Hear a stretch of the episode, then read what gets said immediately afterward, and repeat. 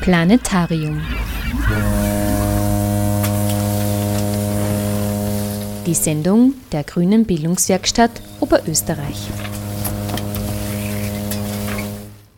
Rechtspopulisten scheinen in Europa unaufhaltsam auf dem Vormarsch zu sein.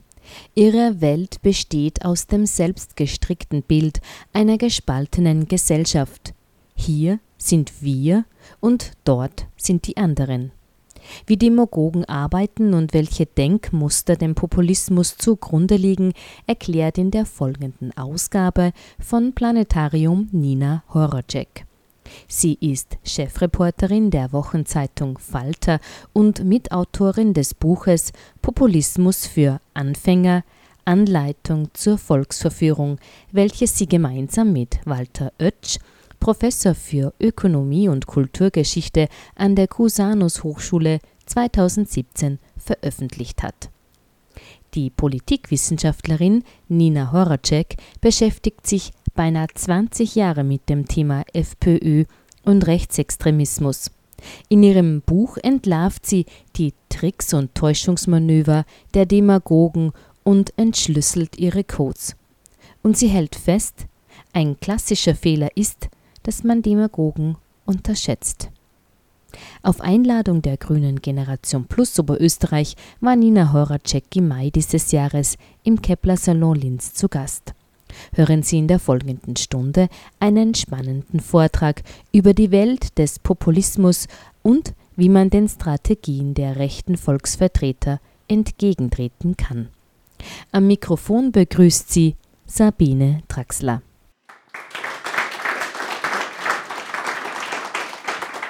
Ja, schönen guten Abend. Danke für die Einladung. Ich freue mich sehr, dass ich heute da bin.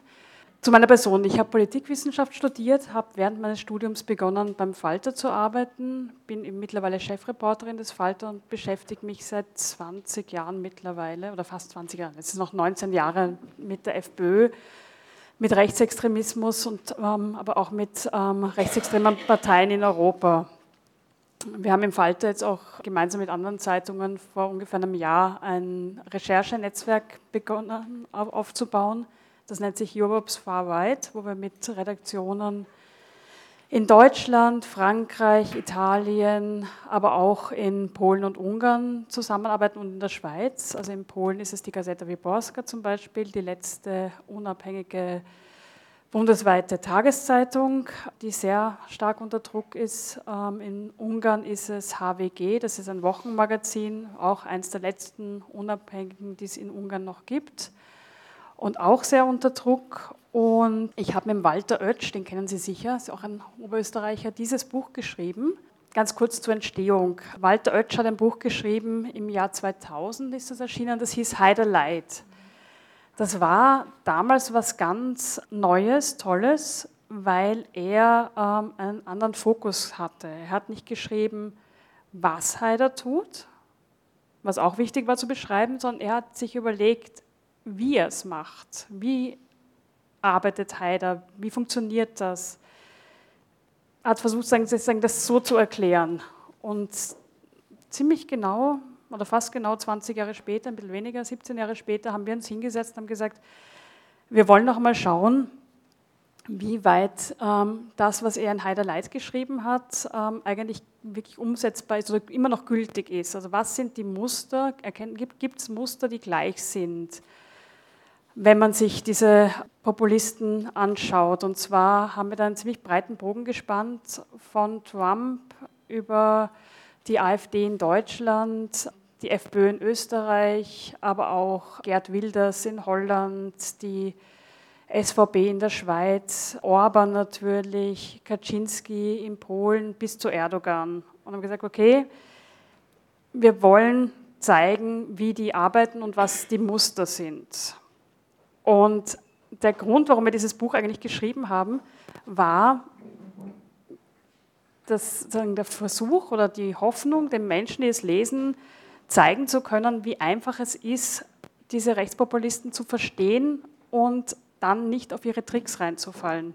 Ich hoffe, dass uns das ein bisschen gelungen ist. Wir hatten eigentlich sehr großen Spaß beim Schreiben dieses Buches, obwohl es ja kein fröhliches Thema ist, aber es ist einfach witzig dann zu sehen, die arbeiten alle gleich und es ist sehr gleichgeschickt. Und wenn ich es einmal verstanden habe, dann verstehe ich es hier, aber auch in den USA und in der Türkei und überall.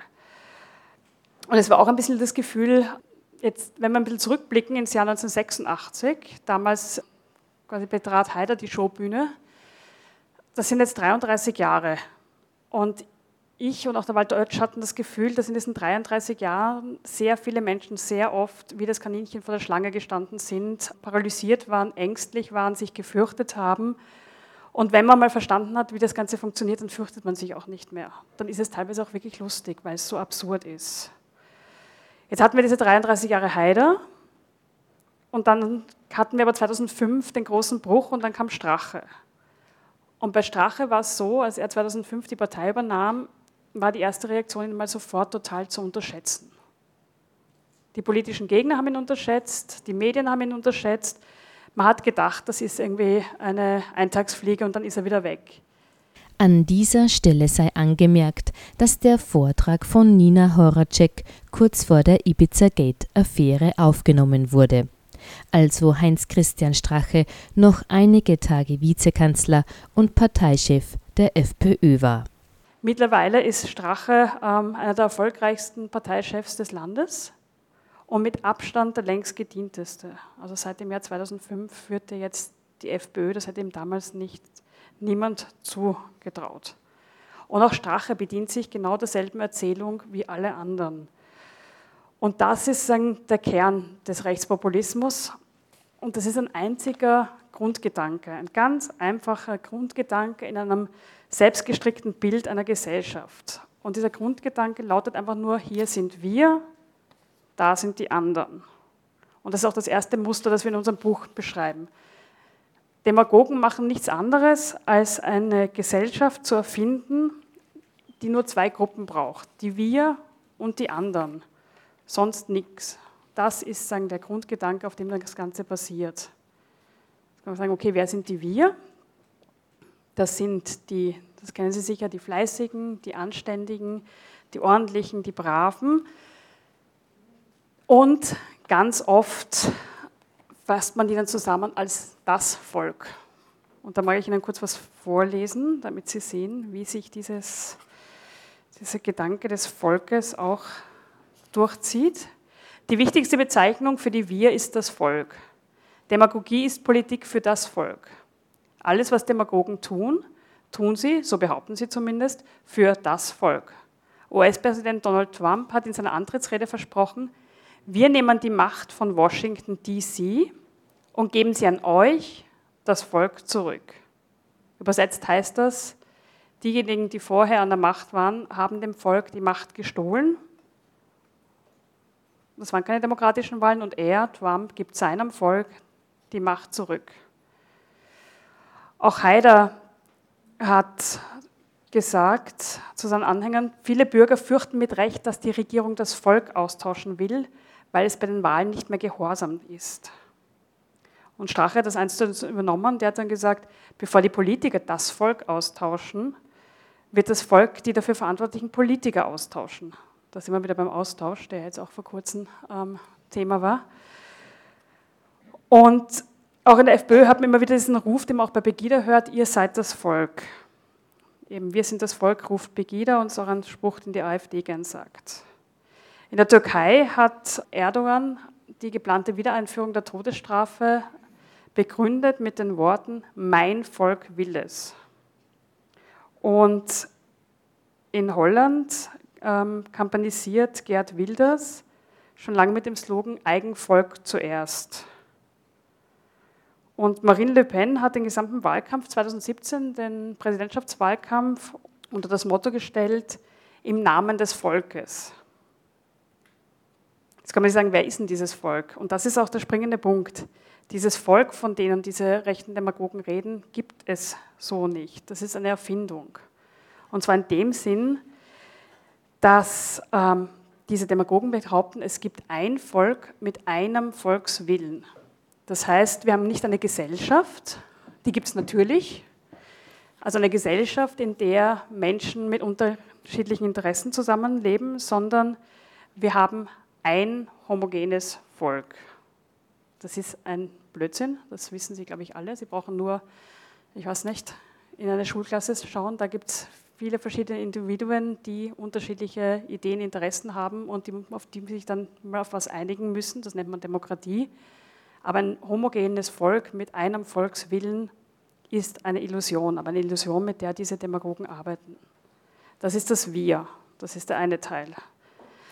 Dann gibt es die anderen, die kennen Sie sicher auch, die Migranten, Ausländer, ähm, Muslime, Flüchtlinge, Sozialverschmarotzer, ähm, die Bösen sozusagen in dem Spiel. Die anderen lassen sich wiederum in drei Gruppen unterteilen. Das sind einmal die da oben, das sind die Politiker, die Elite. Im Bundespräsidentschaftswahlkampf ähm, gab es doch eine interessante Sequenz in einer TV-Konfrontation zwischen Hofer und Van der Bellen, wo Hofer gesagt haben, hat, Sie sind der Kandidat der Schickeria, ich bin der Kandidat der Menschen.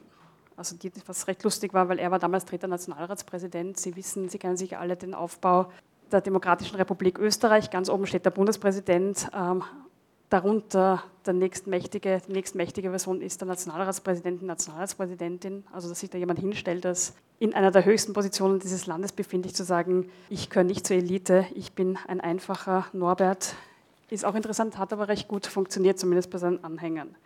Das heißt, sie haben die anderen als die Bösen da oben, die Politiker, die Elite, das System, die Altparteien, das sind sagen böse. Dann gibt es die da draußen, als ein, Teil der anderen, das sind die Bösen, die aus dem Ausland zu uns kommen, weil sie uns alles wegnehmen wollen. Und dann gibt es die da unten. Das sind die, kann man sagen, sozial verachtenswerten Leute, Dachinierer, genau. Genau. Ähm, auf politischer Ebene sagt man Durchschummler, wenn man Bundeskanzler ist, aber in Oberösterreich sagt man Dachinierer. Sozialschmarotzer hießen sie auch mal. Also die, die nichts tun und uns alles wegnehmen wollen. Und wenn man sich das sagen, vergegenwärtigt, versteht man sehr gut, warum Flüchtlinge so gut sich verwenden lassen für so eine demagogische Politik. Das ist ganz einfach. Sie kommen von da draußen die da oben haben sie reingelassen, damit sie uns alles wegnehmen. Und wer in ein Land geflohen ist und hier sagen, eine neue Existenz aufbauen muss, braucht auch mal Unterstützung. Das heißt, da braucht man Sozialhilfe oder Mindestsicherung, man braucht Deutschkurse und so weiter. Das heißt, Flüchtlinge gehören auch zu denen da unten. Und da sagen, ergibt sich, dass man eben die besonders gut verwenden kann, wenn man Demagoge ist. Jetzt könnten Sie einwenden, was soll das? Wir teilen ja immer ein. Also das stimmt auch. Ähm, der Mensch braucht Orientierung. Das heißt, wir teilen unsere Umwelt immer in Gruppen ein. Sei es irgendwie Mann, Frau, jung, alt, gehört zu meiner Firma, gehört zur Konkurrenz und so weiter. Das stimmt. Allein die Welt einzuteilen oder die Menschen einzuteilen, ist noch nicht demagogisch. Das Demagogische ist nicht die Einteilung in zwei Gruppen, oder in Gegensätze, sondern dass man das ganz intensiv macht und ausschließlich. Das heißt, eine demagogische Politik teilt ganz brutal, trennt radikal in wir und die anderen. So, dass zwischen den beiden es nichts Verbindendes mehr gibt. Das ist sagen, das Ziel. Das erreicht man, indem man die anderen mit einer sehr aggressiven und ausgrenzenden Sprache belegt.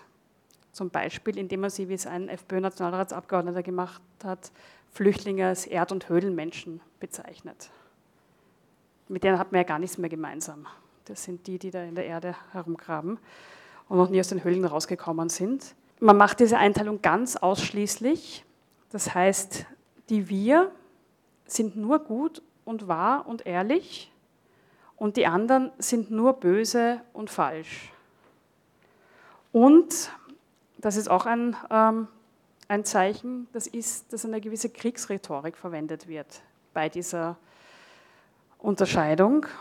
Ähm, es wird ein Bild gezeichnet, dass zwischen der Wir-Gruppe und den anderen ein Kampf tobt, ein Kampf bis in den Tod. Und das hat man auch, ähm, das kann man auch an Beispielen festmachen. Wenn Sie sich zurückdenken ans Jahr 2015, damals hat der heutige Vizekanzler Heinz-Christian Strache gesprochen, dass ein Bürgerkrieg drohen könnte wegen der vielen Flüchtlinge. Wir sehen, ähm, also Wien, wo die meisten Flüchtlinge sind, ist das vor kurzem wieder mal zur lebenswertesten Stadt der Welt gewählt worden. Aber das Bild, ein drohender Bürgerkrieg löst natürlich in den Köpfen der Menschen sehr viel aus, wenn das ein Politiker sagt. Strache hat Flüchtlinge auch im Jänner 2016 als feindliche Landnahme in Österreich bezeichnet. Und das mit der Kriegsrhetorik kennen Sie auch aus Oberösterreich. Ich erinnere zurück, dass der Herr Landesrat Podgorschek ähm, in einem Vortrag, den er bei der AfD gehalten hat, gefordert hat, eine Neutralisierung des öffentlich-rechtlichen Rundfunks. Also ich kenne Neutralisierung auch aus einer Kriegssprache. Gut, wer ein guter Demagoge sein mag, muss aber auch alles, was er sagt, auf eine Kernbotschaft reduzieren. Und die muss möglichst simpel sein, eine zentrale, klare Botschaft. Und die Botschaft lautet, die anderen sind eine Gefahr für uns. Die anderen bedrohen uns. Daraus folgt, dass wir uns fürchten müssen. Wir müssen wirklich Angst haben vor diesen anderen, weil die sind eine Bedrohung. Und weil wir uns so fürchten, haben wir uns das Recht, uns gegen die anderen zu wehren. Wenn wir böse reden über die anderen, wenn wir losgehen gegen die anderen, dann ist das nicht, weil wir böse sind, sondern weil die böse sind. Wir wehren uns nur. Wir sind die Guten. Wir sind die Braven. Und weil die anderen keine Moral besitzen, weil die Moral haben ja wir, müssen wir den anderen gegenüber auch keine Gefühle zeigen. Über die können wir ganz schier reden weil die sind ja unmoralisch, wir sind ja die Guten. Das heißt, haben wir sagen als fünftes Muster, und das sehen Sie auch ähm, nicht nur in Österreich, sondern auch in anderen Ländern, die Feindbilder wechseln zwar, aber die Muster sind dieselben. Man darf den anderen keinen Funken Moral zugestehen. Weil dann würden, wären sie ein bisschen so wie wir und das wollen wir nicht. Das, ähm, dann funktioniert die ganze Demagogie nicht. Und ein ganz besonders gutes Beispiel finde ich, ist in diesem Zusammenhang der Ausdruck Gutmensch. Das könnte man sagen, ähm, ein guter Mensch sein. Ich meine, das ist ja was, das sollten wir alle wollen. Und da ist es gelungen, etwas Gutes, nämlich, was macht ein guter Mensch? Er hilft anderen, er ist nett, er unterstützt andere, ins Gegenteil zu kehren. Ein Gutmensch ist kein guter Mensch. Ein Gutmensch ist ein, im besten Fall ein Trottel, im schlechtesten Fall eigentlich ein ziemlich böser Kerl, weil ein gut Mensch, und so wird das eben von diesen Demagogen den Leuten verkauft, Menschen sind, also ein Gutmensch ist jemand, der nur so tut, als ob er Moral hätte.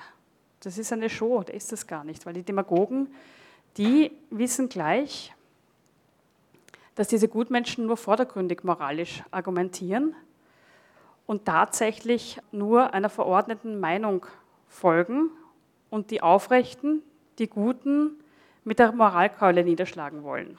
So böse sind die guten Menschen. In Wirklichkeit, und das sagen diese ähm, Demagogen, sind Gutmenschen nichts anderes als Gesinnungsterroristen. Das hat zum Beispiel der AfD-Politiker Björn Höcke gesagt. Also eigentlich Menschen, die man ins Gefängnis stecken müsste, Terroristen, das ist das Schlimmste. Und das sind Leute, die eine Gutmenschendiktatur errichten wollen. Das hat wieder der frühere SVB-Chef Blocher gesagt. Das ist etwas, was nicht neu ist. Ich habe ein Zitat rausgesucht aus dem Jahr 1999. Da hat schon die FPÖ sich aufgeregt über den Zitat staatlich subventionierten Zirkus der Gutmenschen. Und die FPÖ hat auch gesagt, dass dieser Gutmenschenzirkus äh, sich eine neue finanzielle Basis suchen muss, wenn die FPÖ in die Regierung kommt. Also war schon da klar die Drohung, wenn, wenn wir in die Macht kommen, habt ihr Gutmenschen, ihr bösen Pseudomoralaposteln, nichts mehr zu reden. Man muss sagen, das haben, da haben sie auch nicht gelogen, würde ich sagen. Also wenn ich mir anschaue, was die türkisblaue Regierung alleine an Subventionen gekürzt hat, was zum Beispiel Frauenvereine betrifft, gerade die feministischen Vereine, die mal die sagen, sich nicht alles gefallen lassen, die Frauen unterstützen, Da ist wahnsinnig viel gekürzt worden. Das Gleiche sehen wir auch bei ähm, Hilfsorganisationen, die Flüchtlingen und Asylwerbern helfen. Da soll ja im Jahr 2020, also nächstes Jahr, nicht nur die Unterbringung von Asylwerbern weg von ähm, Hilfsorganisationen wie Caritas, Diakonie und so weiter, sondern auch die Rechtsberatung. Das soll über das Innenministerium erfolgen. Das heißt, übersetzt, ist schon am Weg, ja, ja, das ist schon am Weg, das wird auch kommen. Das ist jetzt mit einem Jahr Verzögerung, weil sie die Unterschriften nicht hingekriegt haben mit Ende des Jahres, aber es wird sicher kommen. Und das klingt vielleicht jetzt vordergründig gar nicht so schlimm, macht halt wie andere die Rechtsberatung. Jetzt müssen Sie sich aber vorstellen, das bedeutet, dass das Innenministerium, das ja für das Asylverfahren zuständig ist, nicht nur einen negativen Asylbescheid ausstellt, sondern dass es dann der gleiche Ort ist, sozusagen, wo dann auch darüber entschieden wird, ob es Sinn macht, gegen diesen negativen Bescheid zu berufen. Das ist, glaube ich, schon was sehr Einzigartiges, dass man sowas macht. Wobei man sagen muss, so einzigartig sind wir da jetzt auch nicht mehr. Ich arbeite sehr eng auch mit Kollegen in Ungarn und Polen zusammen. Und in Ungarn ist es mittlerweile so, dass wer sich für Menschenrechte einsetzt, als Söldner des jüdischstämmigen, also ungarischen jüdischstämmigen ähm, Milliardärs George Soros diffamiert wird. Das ist etwas, was auch der FPÖ nicht ganz fremd ist. Diese große sogenannte Soros-Verschwörung, die immer antisemitisch konnotiert ist, die große Weltverschwörung sozusagen, die ein Herr Soros, der gezielt Flüchtlinge nach Europa schleust, ähm, nur weil das irgendwie in seinem Interesse ist. In Ungarn ist es sogar so weit, dass Hilfsorganisationen, die Flüchtlinge unterstützen, eine 25-prozentige Sondersteuer auf alle Einnahmen zahlen müssen, quasi, quasi eine Flüchtlingssteuer. Und NGOs, die mehr als 23.000 Euro im Jahr aus dem Ausland bekommen, zum Beispiel internationale NGOs, soll, müssen, eine, also müssen deklarieren, dass sie vom Ausland finanziert sind. Und die ungarisch, also von der Fidesz, von der ungarischen ähm, Regierungspartei von Viktor Orban, die Jugendorganisation hat sogar Kundgebungen gemacht vor, vor der Zentrale von Amnesty in Ungarn oder vom Hel äh, von der Helsinki Foundation, Helsinki Komitee und haben dort so Plaketten angebracht, so rote ähm, Pickeln, wo groß stand, vom Ausland finanziert. Also wo man auch dieses Bild hat von, sagen, ja, das böse Ausland, das da die in Ungarn reinfunken möchte. Und in Polen, was erst vor wenigen Tagen am 6. Mai, ist eine sehr bekannte polnische Menschenrechtsaktivistin von der Polizei um 6 Uhr früh aus dem Bett geholt worden und auf die Polizeistation gebracht und bis zum Nachmittag verhört worden. Und der Grund war, dass in dieser Stadt, in der sie lebt, ähm, Plakate aufgetaucht sind, auf der man die Jungfrau Maria gesehen hat mit einem Heiligenschein in Regenbogenfarben. Ja, es ist absurd, aber es ist so. Und der Frau, es wäre zu lachen, wenn es nicht keine Konsequenzen hätte, aber der Frau droht jetzt ein Prozess wegen ähm, Verletzung religiöser Gefühle und der Strafrahmen ist bis zu zwei Jahre. Ja, wenn wir dann weiterschauen ähm, nach Italien. In Italien werden mittlerweile Menschen, die Flüchtlinge im Mittelmeer vom Ertrinken retten, kriminalisiert vor Gericht gestellt und müssen mit hohem Geld und Haftstrafen rechnen. Und angeheizt wird das Ganze vom italienischen Innenminister Matteo Salvini von der Lega, also Lega Nord. Und obwohl das passiert, obwohl Sachen passieren, die wir uns vor ein paar Jahren wahrscheinlich gar nicht vorstellen hätten können, dass es eine, eine Straftat sein soll, Menschen, die ertrinken, zu retten und an Land zu bringen, ist es derzeit aber so, dass Salvinis Lega in Italien in den Umfragen ganz klar auf dem ersten Platz liegt. Und da muss man sich auch fragen, wie gelingt es diesen Demagogen so erfolgreich zu sein? Und das gelingt ihnen, indem sie sehr gut und gezielt Sündenböcke schaffen. Weil Sündenböcke sind einfach super praktisch. Mit ihnen können Sie jedes noch so komplexe politische Problem ganz simpel erklären. Und das funktioniert einfach so. Sie nehmen ein politisches Problem, und formen das einfach um zu einer Warum-Frage. Warum das, das, das? Und dann geben sie einfach eine Antwort und die Antwort lautet, die Ursache für dieses Problem sind die anderen. Die sind schuld. Und das geht ganz, ganz leicht. Und das können Sie, ähm, ich mache das manchmal spaßhalber, zum Beispiel auch bei einer Fernsehdiskussion sehr gut verfolgen. Da brauchen Sie nur zu stoppen bei gewissen Politikern, wie lange dauert es, bis das erste Mal der Flüchtling, der Ausländer, der Moslem als Ursache vorkommt. Diese Sündenblocke allein sind sehr praktisch, aber sie reichen noch nicht. Ähm, wenn Sie ein guter Demagoge oder eine gute Demagogin sein wollen, es gibt ja auch Demagoginnen, dann müssen Sie es auch schaffen, sagen, der Superstar Ihrer Gefolgschaft zu werden, eine Art Messias. Im Buch haben wir das das Super-Wir genannt. Also es gibt die Wir-Gruppe, die anderen und drüber gibt es noch das Super-Wir, das ist sagen, der Heilsbringer, weil ein angebliches konstruiertes Volk, das eine homogene Masse ist mit nur einem Volkswillen, das braucht eine einzige Stimme, die diesen Volkswillen zum Ausdruck bringt. Und das verkörpern diese Demagogen auch sehr gut. In Deutschland schafft es eine Partei, die 12 Prozent hat, ähm, den Leuten einzureden, sie sind die echten Volksvertreter. Diese Super-Wirs, das haben wir uns im Buch auch angeschaut, ähm, stellen sich auch gerne als ähm, Gott gleich dar oder zumindest sehr, sehr nahe an Gott, sagen Gottes Stellvertreter. Italiens Innenminister Matteo Salvini zum Beispiel ist im Februar dieses Jahres ähm, vor dem Mailänder Dom vor seinen Anhängern aufgetreten und hatte in der einen Hand den Rosenkranz, in der anderen Hand die Bibel. Norbert Hofer hat im Bundespräsidentschaftswahlkampf 2016 auf seine Plakate schreiben lassen, so wahr mir Gott helfe. Und Donald Trump, das ist überhaupt der Größte, ähm, der hat ähm, seinen Anhängern versprochen, ich werde der größte Arbeitsplätzepräsident sein, den Gott je erschaffen hat. Das heißt, mangelndes Ego kann man diesen Herren nicht vorwerfen. Ich denke, eine, eine wichtige Frage ist einfach, wie schafft man es? Und teilweise ist es ja wirklich objektiver Blödsinn, der da geredet wird. Der größte Arbeitsplätzepräsident, den Gott je erschaffen hat, bin ich. Ich meine, also das kann man ja kaum ernst nehmen, aber gleichzeitig schaffen sie es ja den Leuten, diesen Blödsinn sehr, sehr gut zu verkaufen.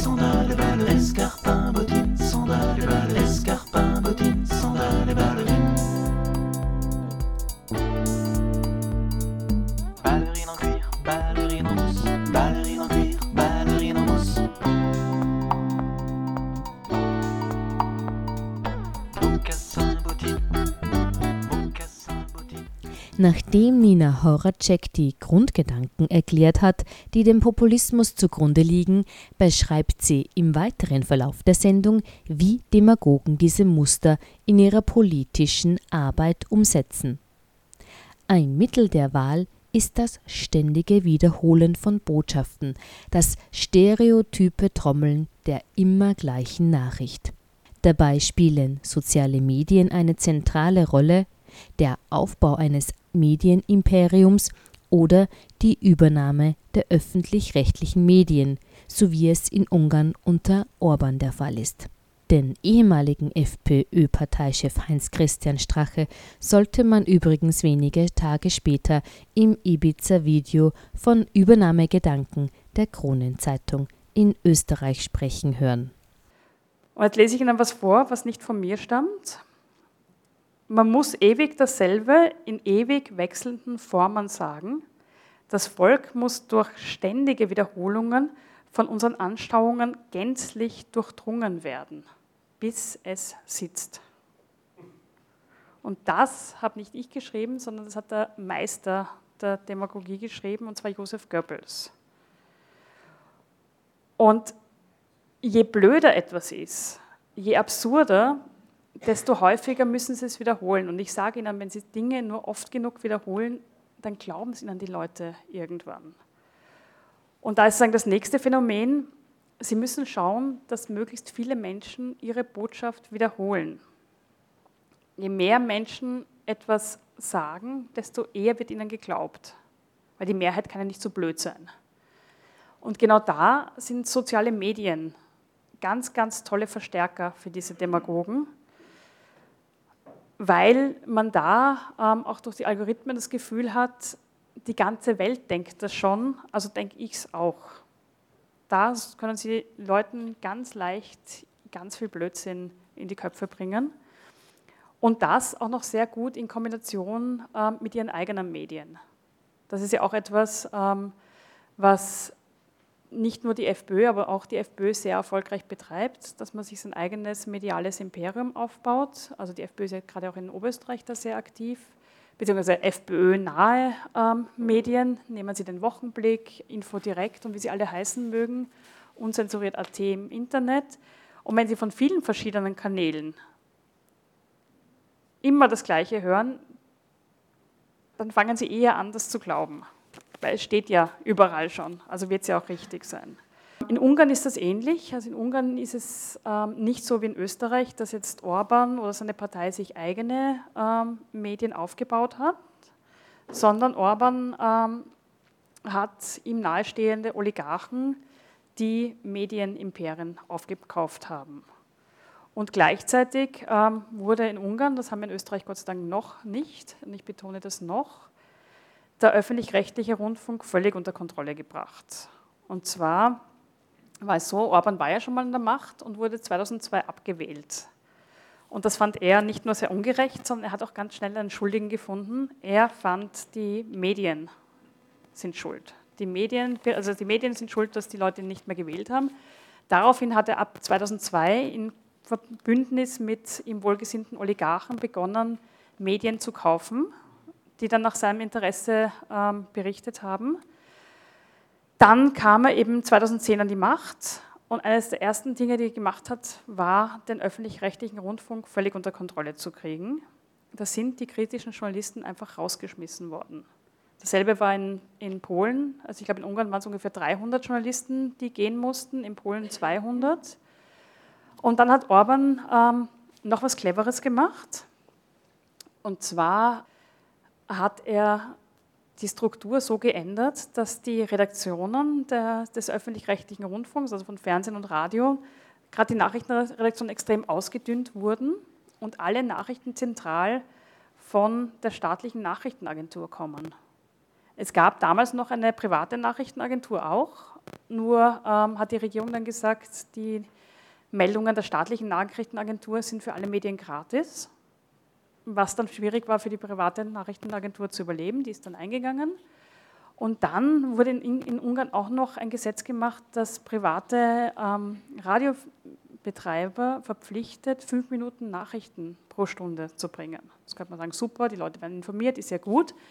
Gleichzeitig hat die Regierung gesagt, aber wenn ihr wollt, könnt ihr gerne die ähm, Gratis-Nachrichten von der staatlichen Nachrichtenagentur übernehmen. Jetzt müssen Sie sich vorstellen, ein Radiosender am Land, der eigentlich nur Musik spielen mag, ein privatbetriebener, was glauben Sie, macht der? Baut er sich eine eigene Nachrichtenredaktion auf oder nimmt er die Nachrichten, die er gratis kriegt? Und so ist es einfach gelungen in Ungarn, dass die öffentliche Meinung, ähm, gerade in den ländlichen Regionen, wo sagen, kritische Medien kaum mehr überhaupt die Möglichkeit haben, durchzukommen, einfach sehr kontrolliert wird. Wie schafft man es, die Leute zu überzeugen, dass das, was man sagt, richtig ist, auch wenn es ähm, nicht stimmt? Ein weiteres Muster, das ähm, man immer wieder sieht, ist die Verallgemeinerung des bösen Einzelfalles. Das ist was, was Demagogen auch sehr, sehr gern machen. Begeht ein Asylwerber ein Verbrechen, fordert man sofort eine Ausgangssperre für alle Asylwerber, weil die haben das ja im Blut. Die sind ja alle so gefährlich. Ähm, das ist auch nichts Neues, aber etwas, was immer noch sehr gut funktioniert. Ich mag Ihnen nur noch zeigen in einem Zitat von Jörg Haider, das war Anfang der 1990er Jahre, das hat damals genauso funktioniert. Ähm, Haider hat damals gesagt, zu uns kommt der ganze Abschaum, der zu Hause nicht arbeiten will, die kommen zu uns und wollen hier alle auf unsere Kosten gut leben. Und mal wieder den Mythos Haider war so anders und war irgendwie der nettere von den beiden ein bisschen zurechtzurücken. Ähm, ein weiteres Muster ist, lügen Sie. Wenn Sie als Demagoge erfolgreich sein wollen, haben Sie keine Scham, lügen Sie einfach drauf los. Weil der Vorteil ist, wenn Ihre Lüge widerlegt wird, ist es schon egal, weil dann ist es schon in den Köpfen der Leuten.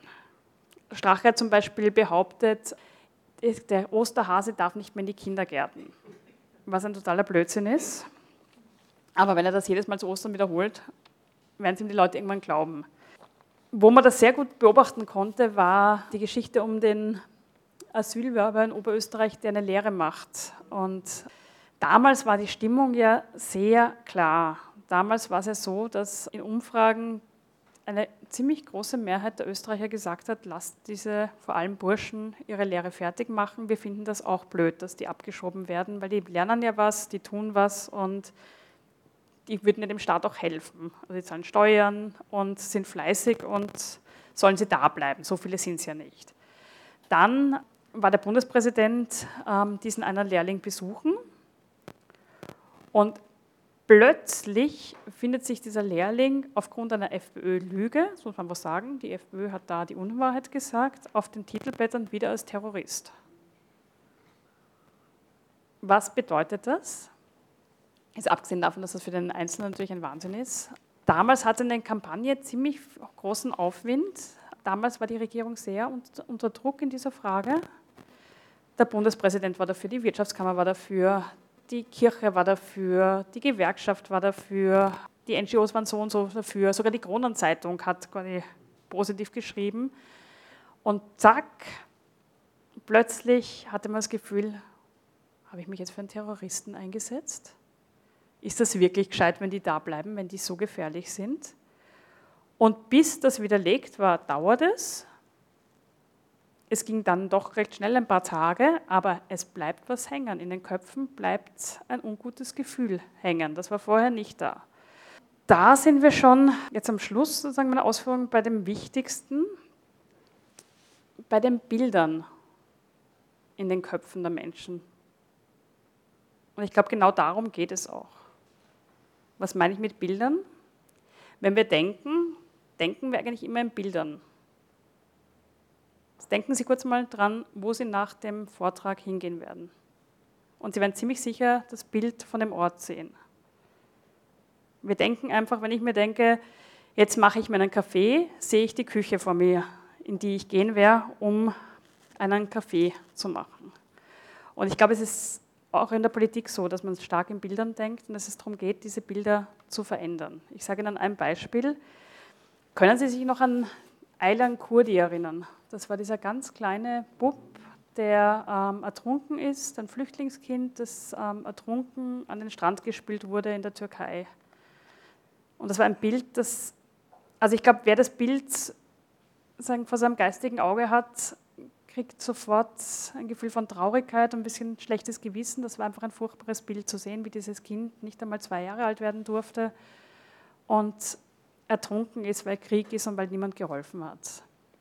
Und ich habe vor ungefähr einem Jahr, würde ich schätzen, oder vielleicht waren es auch schon zwei, in München bei einer Veranstaltung ähm, auf einem Podium mit einem AfD-Politiker diskutiert, mit einem ähm, bayerischen AfD-Politiker, Petra Büstron heißt der. Und der hat den Leuten gesagt, ich kann mich noch so gut erinnern an dieses Bild von dem Kind und es hat mich so betroffen gemacht. Und dann hat er gesagt, aber das Bild war leider eine Lüge. Das war eine Inszenierung. Und das ist doch arg, wie man mit den Menschen spielt. Und was ist da passiert? Das ist natürlich eine Lüge. Das Bild war keine Inszenierung, das Bild ist echt, das Kind gibt es, das Kind war ein Flüchtlingskind, das Kind ist ertrunken, es wurde dieses Foto gemacht. Aber indem er den Leuten zuerst dieses Bild vor Augen führt, wo man traurig ist und dann sagt, ihr seid aber betrogen worden. Die haben mit euren Gefühlen gespielt. Das war eine Inszenierung und ihr seid reingefallen. Was passiert dann? Dann ändert sich das Gefühl. Dann haben wir nicht mehr das Gefühl des schlechten Gewissens, des Traurigseins, die Frage, warum ist die Welt so ungerecht und was können wir tun, sondern fühlen wir, dann ärgern wir uns, dann sind wir wütend, weil wie böse kann man sein, dass man Menschen so reinlegt mit so einem Bild. Und darum geht es. Und ich sage Ihnen ein anderes Beispiel. Ähm, es war vor einigen Monaten, ich glaube im Februar. Da hat der FPÖ-Clubobmann Johann Godenus auf Facebook das Bild gepostet einer kleinen Kretzemilbe. Eigentlich ein ziemlich grausliches Tier, ähm, also ein hässliches, sagen wir so. Ähm, schön schaut die nicht aus, diese Milbe. ist eher so was, wo man gleich wegschauen mag, wenn man die sieht. So eine Nahaufnahme. Und er hat dazu geschrieben, diese Krankheit ist natürlich, so wie andere, zum Beispiel auch ausgestorbenen Krankheiten, aus dem Nichts hier entstanden und hat natürlich nichts mit der hirnverbrannten Willkommenskultur zu tun. Klammer, Irony off. Was ist dann passiert? Er hat das gepostet, er hat, glaube ich, so um die 120.000 Leute, die ihm ähm, auf Facebook folgen oder sagen, also Leute sind nicht alles Leute, aber Follower sozusagen. Manche sind ja auch ähm, keine echten. Ich weiß jetzt nicht auswendig, ob der Vizekanzler Strache das Posting geteilt hat. Das kann ich jetzt nicht sagen. Wenn er es geteilt hat, dann sind das noch einmal über 800.000, die Strache folgen auf Facebook. Also das sind so viele Leute, wie eine Zeit im 2 in sehr guten Zeiten erreichen kann. Ähm, das ist schon ordentlich viele. Was war dann? Dann hat als nächstes die ähm, FPÖ-nahe Zeitung Wochenblick getitelt, FPÖ Gudenus sorgt für Wirbeldoppelpunkt. Brisante Hinweise, sind schon Hinweise, brachte Asylwelle uns die Kretze zurück? Fragezeichen. An so einer Geschichte, die so geschmackig ist, kann der Boulevard auch schwer vorbei. Als nächstes ist dann Österreich, die Gratis-Zeitung, aufgesprungen und hat auch wieder getitelt Kretze-Alarm, Doppelpunkt. Gudenus macht Flüchtlinge dafür verantwortlich. Was ist dann passiert? Dann haben die Qualitätsmedien das gemacht, was ihr Job ist. Sie haben brav recherchiert, haben die führenden Dermatologen des Landes durchtelefoniert, haben gefragt, wie das ist mit der Kretze und den Flüchtlingen und die Antwort war unisono, die Krätze ist was, was in regelmäßigen Abständen auftaucht in Österreich, vor den Flüchtlingen genauso. Die Krätze hat nichts mit Flüchtlingen zu tun. Das heißt, die Behauptung war einfach ein Blödsinn und war falsch. Aber ich würde behaupten, dass die FPÖ mit diesem Blödsinn trotzdem ihr Ziel erreicht hat. Weil was passiert ist, ist, dass in den Köpfen der Menschen dieses Bild dieses ähm, hässlichen ähm, Kretzelmilbentiers und sagen, das Bild einer unangenehmen Hautkrankheit, die man auf keinen Fall haben möchte, sich verbunden hat mit dem Bild von Flüchtlingen. Und das war eine Verbindung, die wir vorher wohl nicht in den Köpfen hatten. Genauso wie ich meinen würde, dass so Diskussionen wie, wie das jetzt mit der Menschenrechtskonvention ist, ob das ein altes Gesetz aus den 50er Jahren ist, das wir quasi nicht mehr brauchen, um es jetzt salopp auszudrücken, die ja unser Innenminister mal kurz angestoßen hat ähm, und dann gesagt hat gleich darauf, er würde niemals die Europäische Menschenrechtskonvention in Frage stellen. Und wie gemein das ist, ist, ihm das zu unterstellen, das würde er doch nie, nie, nie machen. Ich glaube, dass es da auch darum geht, ähm, Gedanken in die Köpfe zu kriegen, die vorher nicht denkbar waren. Weil da hat es uns überrascht. Wie kann man über die Menschenrechtskonvention diskutieren? Wie kann man auf die Idee kommen, dass man die diskutiert, ob wir die noch brauchen? Aber beim nächsten Mal finden wir es vielleicht nicht mehr so überraschend, weil wir diesen Gedanken schon mal hatten. Und da geht es darum, glaube ich, dass auch die Grenzen des Sagbaren verschoben werden. Genauso wie ich behaupten würde, wenn ein Herr Odin Wiesinger plötzlich das vertritt, was Kultur in Oberösterreich ist, dann hat das eine neue Qualität. Das ist etwas, das vielleicht, oder ich glaube auch ziemlich sicher, vor einigen Jahren nicht vorstellbar gewesen wäre. Aber jetzt ist es vorstellbar, weil es ist ja so. Und da ist auch eine Grenze wieder ein Stück verschoben worden. Das sind eben diese ständigen Verschiebungen. Um zurückzukommen von dem Bild der Grätze und der Flüchtlinge, ich glaube, dass wir uns auch immer überlegen müssen, wenn wir sagen, Politik analysieren, dass erfolgreiche Demagogie darauf abzieht, die inneren Bilder, die wir Menschen haben, zu verändern. Und zwar, und da sind wir wieder bei dieser Grenze zwischen wir und den anderen, wenn wir die, die muss so radikal gezogen werden und diese Bilder müssen so stark verändert werden, bis wir in den anderen nicht mehr den Menschen sehen, sondern eben ein Tier, ein Erd- und Höhlenmenschen, da ist zumindest noch der Mensch drinnen, aber es ist kein gleichwertiger Mensch. Oder eben den Parasiten, einen Krankheitserreger, Schädling. Und ich möchte dazu was vorlesen aus dem Buch. Und ich möchte aber gleich betonen, ein Vergleich ist keine Gleichsetzung. Ich setze das nicht gleich, ich lese das eigentlich vor, weil ich gern hätte, oder als Anregung, sich selbst Gedanken zu machen. Ändern, ändern sich innere Bilder, dann wandelt sich die Welt, weil die Wahrnehmung sich ändert. Die Augen sehen auf einmal etwas, was man früher nicht gesehen hat. Adolf Hitler beschreibt in Mein Kampf einen solchen Wahrnehmungswandel. Es betrifft seine Zeit in Wien. Hitlers Ausführungen sind kein Tatsachenbericht, sie wurden zu Propagandazwecken geschrieben. Sie beweisen jedoch, dass Hitler sich bewusst war, dass es möglich ist, Wahrnehmung zu verändern, wenn das dahinterliegende Weltbild ausgetauscht wird. Hitler war nach eigener Aussage ursprünglich kein Judenhasser. Er habe den Antisemitismus als unwürdig der kulturellen Überlieferung eines großen Volkes abgelehnt. Nach monatelangem Ringen zwischen Verstand und Gefühl bringt ihn eine Erscheinung in langem Kaftan mit schwarzen Locken auf die entscheidende Frage. Ist dies auch ein Deutscher? Hitler beginnt antisemitische Bücher zu lesen, seine inneren Bilder und seine Wahrnehmung ändern sich. Denn seit ich mich mit dieser Frage zu beschäftigen begonnen hatte, schreibt er, erschien mir Wien in einem anderen Lichte als vorher. Wo immer ich ging, sah ich nun Juden. Immer deutlicher werden die neuen anderen wahrgenommen und je mehr ich sah, umso schärfer sonderten sie sich für das Auge von anderen Menschen ab. Hitler sieht den Juden nun als vollkommen anderen Menschen. Er gehört jetzt zu einem Volke, das schon äußerlich eine Ähnlichkeit mit den Deutschen nicht mehr besaß. Schritt für Schritt werden die Juden immer andersartiger. Hitler entdeckt über die körperliche Unsauberkeit hinaus plötzlich die moralischen Schmutzflecken des auserwählten Volkes, wie er schreibt und auf diese Weise die Ursache der Probleme des kulturellen Lebens.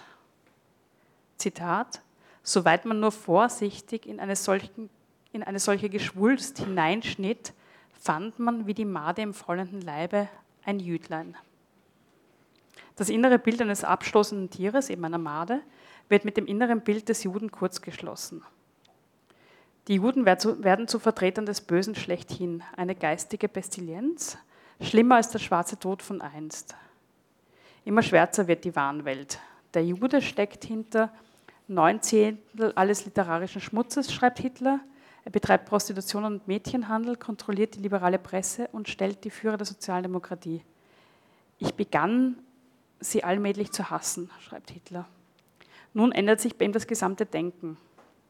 Es war für mich die Zeit der größten Umwälzung gekommen, die ich im Inneren jemals durchzumachen hatte.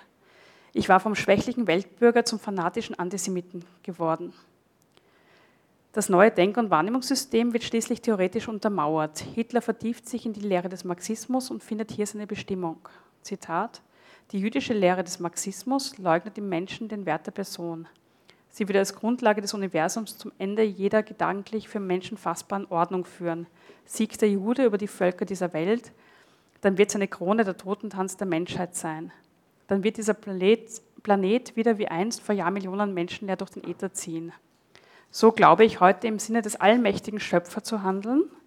Indem ich mich des Juden wehre, kämpfe ich für, Wort, für das Wort des Herrn.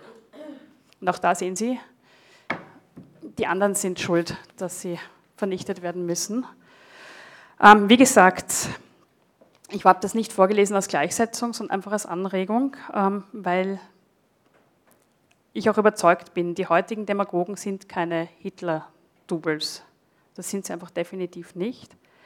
Aber ich finde, man kann erkennen, dass ihr politisches Handeln auf Denkformen beruht, die wir beim Nationalsozialismus erlebt haben und auch bei anderen demagogischen Richtungen finden. Weil auch Sie entwickeln das Bild, eben das Bild einer zweigeteilten Wahnwelt, in der die Guten, wir gegen die bösen anderen einen Krieg führen, einen Kampf bis in den Tod. Ja, vielen Dank für diese Analyse. Die Frage ist nur, wie kommen wir da raus? Ja? glaube, ähm, oder glaube, ich glaube, das ist einfach offensichtlich, dass die Stärke dieser Rechtspopulisten auch Ausdruck der Schwäche der anderen ist, der Demokraten. Oder Walter Oetsch und ich haben auch extra, ich muss ein Werbung machen fürs Buch, ein Kapitel geschrieben, weil wir das dann beim Schreiben uns gedacht haben, was wir diese Muster analysiert haben, wir können die Leute nicht so, wie ich sie jetzt quasi entlasse, aus dem Buch entlassen, weil die sind ja alle frustriert und das kann ja auch nicht sein. Deswegen haben wir noch ein Kapitel dann uns überlegt, was tun auf unterschiedlichen Ebenen. Also wie geht man damit um? Wie redet man mit Demagogen? Und es geht ja auch sehr oft darum, dass es nicht um einen Diskurs geht. Ganz klar, finde ich, sah man das in dieser Auseinandersetzung ähm, Alexander van der Bellen, Norbert Hofer ohne Moderator. Ich glaube, es war ATV, wo die beiden sagen, aufeinander losgelassen wurde ohne Moderator. Und da war das Spannende, man hat auf der anderen Seite diesen Professor sitzen gehabt, der es gewohnt ist, zu diskutieren, Argumente austauschen. Ähm, und auf der anderen Seite war jemand, der im Kampfmodus war, sozusagen in der Kampfrhetorik und dem es nicht ums Diskutieren ging, sondern um sagen, darum ging, den Diskurs zu zerstören, ganz bewusst. Und da finde ich zum Beispiel, kann man das einfach auch in der Diskussion offenlegen. Man kann auf eine Metaebene gehen. Ähm, man kann, deswegen haben wir auch diese Muster geschrieben. Also ich habe zum Beispiel, als dieser Herr Büstron da das begonnen hat mit diesem Kurden, also mit dem Baby, das ertrunken ist, dass es eine Lüge ist und so weiter, das dann dort in dieser Diskussion so durchbrochen, dass ich ihm immer die Muster vorgelesen habe. Ich sage, okay, was Sie jetzt machen, ist Muster so und so. Lügen Sie, betrügen Sie und so weiter. Also einfach das wirklich offenlegen. Ich glaube aber auch, dass sehr viel Stärke darin liegt, dass diese Rechtspopulisten den Menschen ein Bild geben von der Zukunft, das ein völliges absurdes Bild ist. In Wirklichkeit drehen die sich um und sagen, früher war alles so schön Früher, wir wollen die gute alte Zeit zurück. Das fängt an mit, wir wollen den Schilling, wir wollen die D-Mark. Wir wollen das so haben, dass Männlein noch Männlein ist, Weiblein noch Weiblein. Wörtlich ähm, Kickel mal zu mir gesagt, ja, war damals der Kickel, der Kavalier hat sich anscheinend abgeschaut.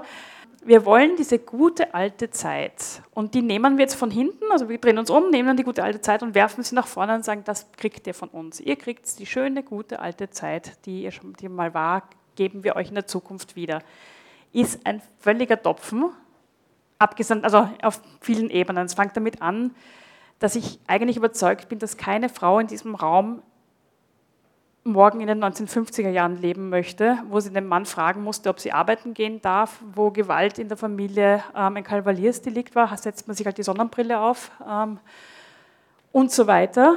Und wo, wenn man ein bisschen von der Norm abgewichen ist, überhaupt kein Platz war. Das heißt, die gute alte Zeit ist ein Mythos und die Vorstellung, die den Leuten suggeriert wird, man könnte diese eh nicht diese gute alte Zeit, die es eh nie gegeben hat, einfach nehmen und nach vorne werfen und sagen, so ist eure Zukunft, ist auch ein Mythos. Aber es ist ein Bild von der Zukunft.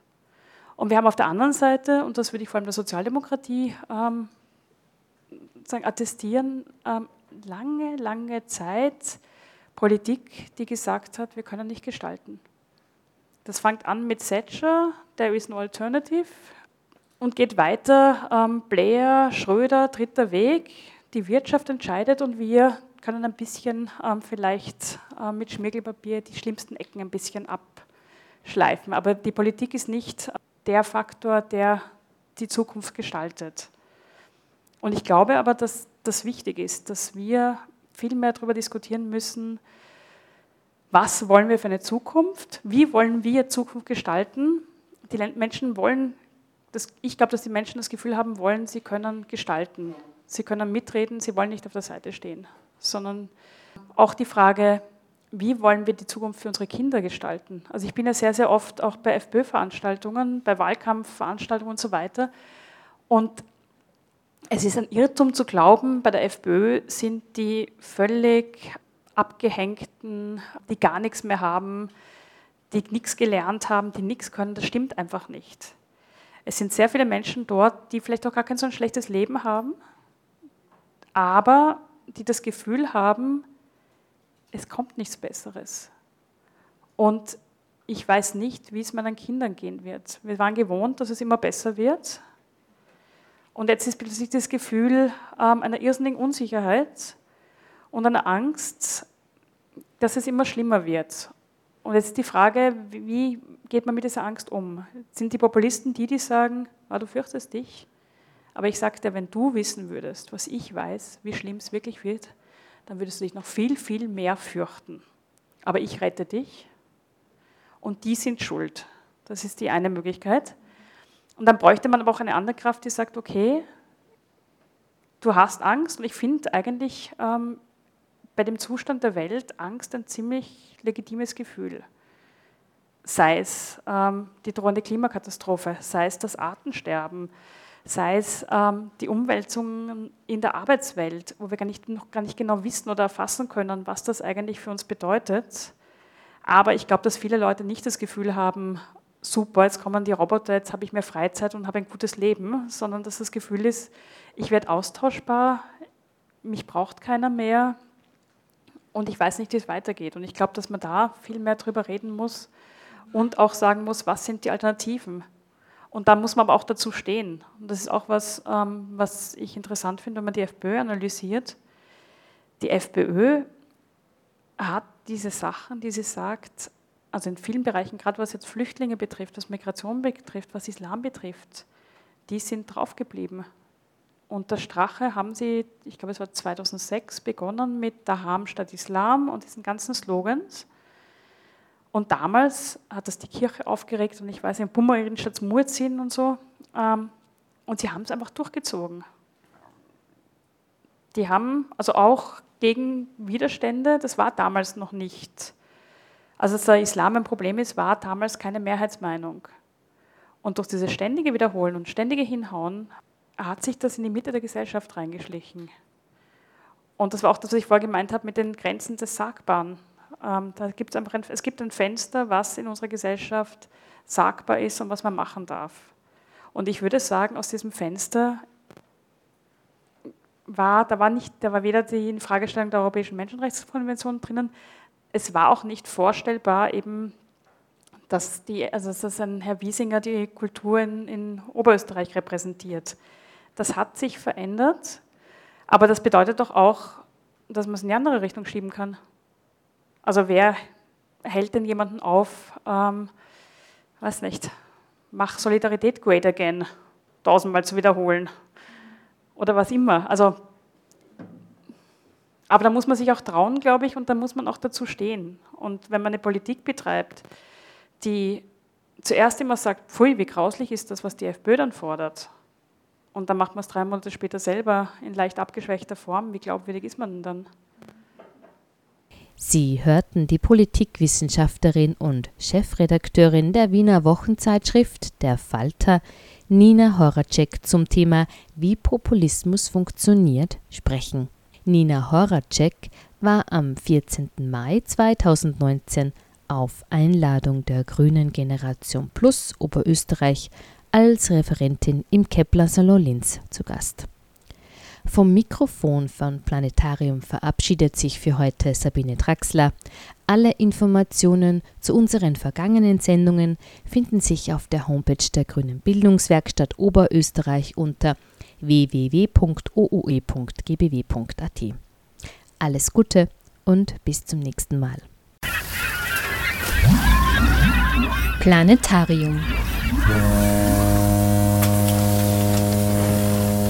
Die Sendung der Grünen Bildungswerkstatt Oberösterreich.